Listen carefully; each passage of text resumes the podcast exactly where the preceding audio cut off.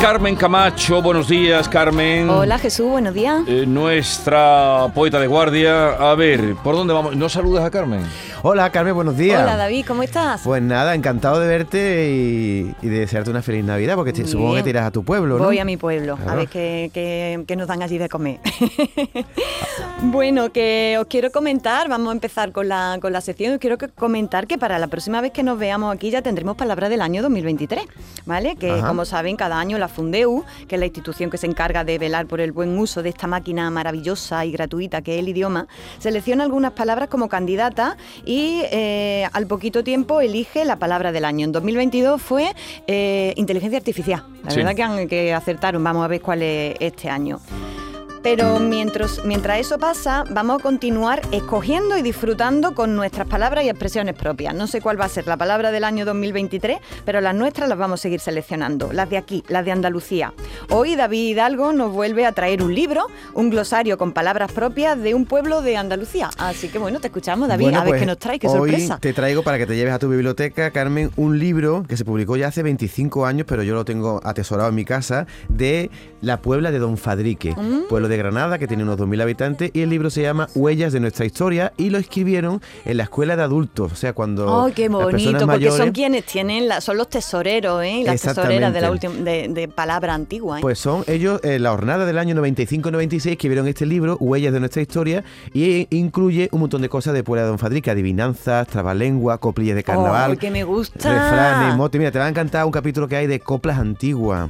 Yo me subí a un alto pino por ver si te, te divisaba y divisé la polvareda del coche que te Pero, llevaba. es- por pero eso es una variación de un poema de Lorca. Sí, bueno, de- no, es- eh, eso era una canción popular que se llama Anda a él, sí, Jaleo, pero- Anda Jaleo, ¿no? Pero que Lorca la, la recopiló junto con la argentinita, ciertamente. Hay eso un es. capítulo de motes, los pololos, los mínimos, todos los motes que hay en el pueblo. Y también hay un capítulo, que es lo que nos interesa, de las palabras típicas que esas personas mayores, que bueno, muchas quizás hayan fallecido, porque esto Mm. ya se escribe hace 25 años, pero queda en la memoria, palabras propias de Puebla de Don Fadrique, todas relacionadas con la agricultura, el zamarro, la Oh. escardaera, el amocafre, el zurrón, la arcuza, el sartenero, un escriño, que es un recipiente de caña de centeno para echar grano, el baleo, bueno, tienes aquí un montón de palabras para incorporar a nuestro diccionario andaluz, el que estamos elaborando. Así que te hago entrega de este libro, que ya es el segundo. La Mm. Qué semana maravilla, pasada ya voy, ya tengo dos en mi estantería, tienes ¿eh? el de Barbate, el de Puebla Don Fadrique y todos los que tengo en casa. Si alguna persona tiene en su casa también libros con los que quiera colaborar, Que nos lo manden y construimos manden. una biblioteca que, al fin y al cabo lo vamos a dar uso y la vamos a poner aquí que en el ponga aire. a la atención de Carmen Camacho de David Hidalgo y estamos en Canal. Sur Radio, Avenida José Galvez, sin número, en Sevilla. Qué bien. Bueno, muchas gracias, David. De nada. Y recordemos que David Hidalgo es el autor de Habla y Palabras, Palabrario Andaluz, que pueden ustedes encontrar en la editorial Almuzare, que es un regalito de Reyes estupendo, ¿eh? Sobre todo para quienes somos amantes y hablantes de Andalucía. Las entrañas mías, las entrañas mías, cosas de Andalucía. Se entrañas mías, las entrañas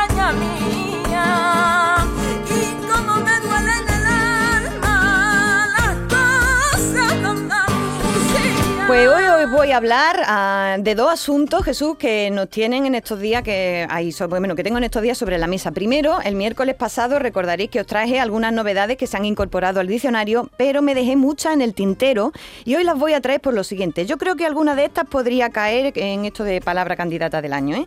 porque se trata de palabras que dan la temperatura de algunos grandes temas sociales eh, que están ahora mismo moviéndose en el debate público. Y también en este ratito de radio os voy a despachar cuarto y mitad de los vulgarismos que ustedes me han ido mandando en audio en estos días. Ya sabéis, los vulgarismos son esas palabras que decimos malamente, no conforme a la norma, porque las confundimos con otras, pensamos que derivan de donde no es, le añadimos vocal y consonantes, cambiamos las sílabas de sitio, to- todas esas cosas que hacemos. Muchos de estos vulgarismos, a mi entender, están preñados de gracia y hoy lo vamos a demostrar. Aquí tenemos arte hasta para confundirnos. Escuchen, escuchen. Buenos días. Yo tenía una vecina que cuando iba a comprar al supermercado le decía al muchacho, muchacho, los yuyú de plátano. El yuyú. Eh, chu, chu. Para ella era más fácil decir yuyú. Qué bueno los yuyú de plátano. los yuyú de El plátano. yuyu de plátano es maravilloso, Yo no me digas llamaré tú. a partir de ahora los Muchacho, yuyu. me da, me da unos yuyu de plátano. Los yuyú de albaricoque. Yo prefiero el yuyu a que digan el danone. El yuyu claro, claro que eh, el yuyu más, más vendido, que tiene más salida.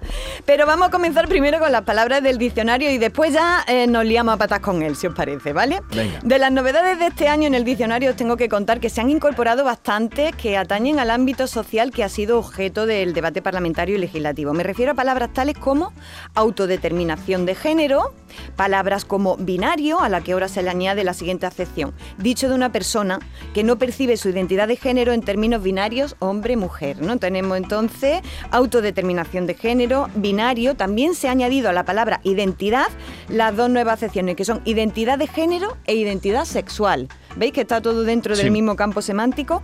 La identidad de género, ya sabéis que es la percepción que cada persona tiene de su propio género. Y la sexual, el conjunto de propiedades biológicas que permiten diferenciar a macho y hembra en aquellas especies de animales donde se da el dimorfismo sexual. Otras palabras nuevas que podemos incluir dentro de este apartado serían hormonar y hormonación, que se acaban de incluir también. Y otras también es que se han enmendado las definiciones de matriarcado y patriarcado, ¿vale? Se han perfeccionado esas dos eh, definiciones. Ya veis, todas estas son palabras, ¿verdad?, que definen y redefinen socialmente lo que antes parecía no tener vuelta de hoja, ¿a que sí? Y ahora sí. Seguimos para bingo. Otro temazo de nuestra actualidad es, como no, la crisis climática. Eso explica que en el diccionario de 2023 se hayan incluido nuevas palabras como descarbonizar, huella de carbono, huella ecológica y huella hídrica. Normal, tal cual está el planeta, eh, que intentemos hablar con propiedad de estos asuntos está bien, ¿no? Pero también la RAE ha incluido cosas que nos conciernen y que tienen que ver con esta vida loca que, que y rara que tenemos, que es una nueva acepción de la palabra paraíso. Eh, ¿Qué acepción pensáis que puede añadirse tal cual está el patio? Paraíso fiscal. Eso es Ah. paraíso fiscal. Claro, claro. Se ha añadido paraíso fiscal porque hace falta que se ¿No añada. estaba incluido eso antes? No, Ah, pues ya hace no, tiempo no, que no, la no, no. gente Ya, Ya, lleva ya un ratito, impuesto. pero bueno, ya sabéis que la RAI va, va- va a su Va ritmo. siempre- a veces va demasiado rápida, ¿eh? Sí, Porque- sí, pero en esto ahora es cuando se ha incluido paraíso fiscal y refugio fiscal, que es muy parecido a paraíso fiscal, ¿no? Y del ámbito político, estrictamente dicho, han metido la pala- las palabras neoconservador y neoconservadurismo, que también lleva una temporadita, pero se han puesto bastante de moda en algunos lugares de este planeta, ¿verdad? Pues en, y, ah, y también en el ámbito político tenemos la palabra nepotismo. ¿Os suena? Pero eso no estaba claro. No, pero no estaba, no estaba, lo, lo han- lo han incluido, lo han incluido. Hasta ahora no han ¿No? incluido nepotismo. No, no, no, no. no. Eh, el nepotismo, eh, por desgracia, lo conocemos muy bien, del Cabo de Gata al de Finisterre, ¿verdad? Os cuento qué es. Nepotismo viene del italiano nepote, que significa sobrino. ¿M? El nepotismo sería literalmente la práctica o disciplina que favorece al sobrino. Sí. ¿m? Eh, dicho de otro modo, consiste en aprovechar que estás en un cargo para enchufar a tu prima, a tu hermano el que vende globo, a tu novio o novia. a tu vecina, sea así sea más tonta que raspa arriba. ¿Os suena? Pues eso, ¿eh? En vez de que la gente acceda a los cargos y a los sitios y a, y a los negocios por mérito, pues acceden por, por Que nepotismo. es lo mismo que enchufismo. Exactamente, se parece mucho. Se Más parece o mucho. menos, pero nepotismo sí. Eh, sí, porque no solo es enchufar, es aprovechar que tú estás allí, pues a lo mejor pues le doy, lo, coloco, para- lo coloco en la Como- empresa que tiene mi amigo Como mío. cantaba o- Carlos Cano, ahí colócanos, ahí colócanos, ahí Ah, primito eso hermano, es. colócanos. Por eso digo que esto lo conocemos desde hace ya y esto no para, esto no para. Así que bueno, ahí está en el diccionario porque tiene que estar. Y por último, me ha interesado especialmente una nueva definición de la palabra tóxico. Por ahora, tóxico era la sustancia que contiene veneno. Pero ahora tóxico, ¿qué, puede- qué- qué es también? La persona tóxica. ¿no? Exactamente, la persona, la persona No quiero chunga. tóxicos. Eso es, eso es. La que, dice el diccionario, tiene una influencia nociva o perniciosa para alguien. Por ejemplo, dice el diccionario, un novio tóxico. A esos como a los que practican el nepotismo puerti. A esos Que freaks. te den, que te den por ahí. Que no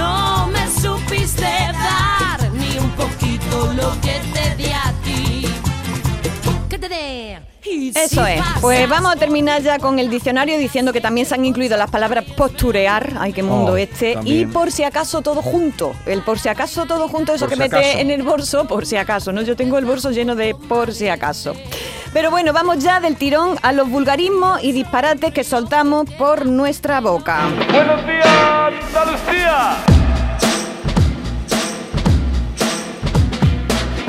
Con algunos vulgarismos que nos han mandado nuestros oyentes, es decir, con esas palabras que en nuestra casa no atinamos a decir de forma ortodoxa, pero que en muchas ocasiones están llenas de gracia. Es el caso de esta clienta de un centro estético que nos refiere en un audio una de nuestras oyentes, Salomé. Escuchen. Con respecto al programa de hoy, que lo estoy escuchando, y me viene una anécdota de una señora clienta que venía a una clínica de adelgazamiento donde yo trabajaba. Y ella venía y decía siempre, "Mm, yo vengo aquí porque quiero que me dejéis como una sífilis, como una sífilis. Quería decir, como una sífilis. Le salía sífilis y no había forma de que estuviera ella y no parar de reírme, porque era mm, simpática, graciosa y, y- y una persona ocurrente, pero... Como una sífilis. Como una se sífilis. coronaba. Cuando ella venía con la sífilis se coronaba. Me encanta, me encanta cuando cambiamos unas palabras por otras o empleamos una que nos suena que puede ser en realidad eh, que- porque creemos que tiene sentido, ¿no? Eh, bueno, lo primero que tengo que hacer es daros las gracias por el montón de audios que me habéis hecho llegar. Son tantos con vulgarismos que para que no me asesine nuestro realizador, me voy a centrar en los vulgarismos que decimos cuando vamos al médico o al farmacéutico. Y es que, claro, sucede que cuando vamos al médico queremos hablar con muchísima propiedad, porque estamos allí delante de don Julián, que es una eminencia. Entonces, intentamos hablar bien y se nos olvida que nosotros ya hablamos bien y que hablamos muy bien porque no sabemos lo bien que hablamos. Y claro, nos pasa como este oyente cuando su madre lo mandaba a la farmacia. Buenos días, Jesús. Eh, nada, una anécdota que quería contaros. Eh, bueno, mi madre cuando, cuando yo era pequeño me mandaba a la farmacia por... Bueno, sufría de estreñimiento y me mandaba a la farmacia por, por supositorio. Y yo cuando llegaba al farmacéutico le decía que me diera supositorio de nitroglicerina en vez de glicerina. Así que eh, imaginarse cómo se le quitaba a mi madre el estreñimiento. Bueno, un saludo. Una bomba. Esta otra oyente nos cuenta, después de decirnos cómo pide el queso, qué le duele. Buenos días amigos, que bien me lo paso con vosotros. Bueno, pues yo muchas veces me equivoco y digo, dame un cuarto de queso, me he curado. O me duelen las sindicales, ¿eh? cuando como de tanto decirlo, tanta broma, al final me salen, me sale así, ya digo, verás tú. Me duelen las Las sindicales. Me, me duelen Sindicales. las sindicales. Mari Carmen desde Sevilla también nos cuenta que su madre al médico forense le decía don Florense y que a su suegra no le duele la bueno. tráquea sino la traca. Será porque por ahí suelta lo más grande la suegra. y bueno, uno de ot- otros oyentes nos cuenta que el geloquitol es como su madre le llama al gelocatil y este otro eh, dice cómo le di cuentan, lo- cómo cuentan en su casa que es eso del ibuprofeno. Lo escuchamos. La de las palabrejas. Eh, mira, un homenaje a mi madre. Mi madre hasta el último día de su vida pues, se inventaba muchas palabras y había una que la tenía enconada, enconadita, enconadita y no la sacaba de ahí, que era cuando se tomaba un buoprofeno. Decía buoprofeno, pero además se paraba para decirlo bien, no para se vaya ya a equivocar. pues tengo un amigo que comía filete empañado, ¿sabes? Y bueno, ese, ese es para comértelo. Buenos días. Bueno, pues. colección vamos a hacer con sí, esto, vamos a hacer una colección maravillosa. Nuestros oyentes se sonríen y se emocionan al decirlas porque las decían sus benditas madres y su abuela. Y es que por desgracia muchas de ellas no pudieron estudiar, pero aún así mostraron su talento y su poderío allí donde estaban. Como dice mi chacha Dolores, qué mal hablo, pero qué bien se me entiende. Gloria para toda ella y para las palabras de cariño con las que nos han criado.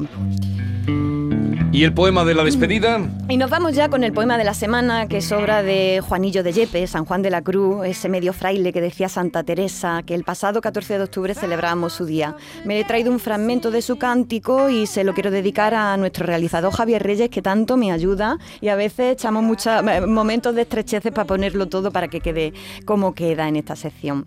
Ah, perdón, perdón, antes de nada. Felicidades por un premio que te han dado. Sí, manda un premio. En Algeciras En Algeciras, el premio José Luis. Tobalina, hombre. No lo, no lo cuenta. que- Yo lo, lo he tenido que leer en el periódico. Sí, Felicidades. Sí, sí, sí, por un la artículo, prensa. ¿no? Por un artículo. Por un artículo. Le doy lectura. Gocémonos, amado, y vámonos a ver en tu hermosura al monte y al collado, domana el agua pura. Entremos más adentro en la espesura. Y luego a las subidas cavernas de la piedra nos iremos, que están bien escondidas, y allí nos entraremos, y el mosto de granadas gustaremos. Allí me mostrarías aquello que mi alma pretendía, y luego me darías allí, tú, vida mía, aquello que me diste el otro día. Oh. Uy, uy, uy. El aspirar el aire, el canto de la dulce Filomena, el soto y su donaire, en la noche serena, con llama que consume y no da pena. Baby,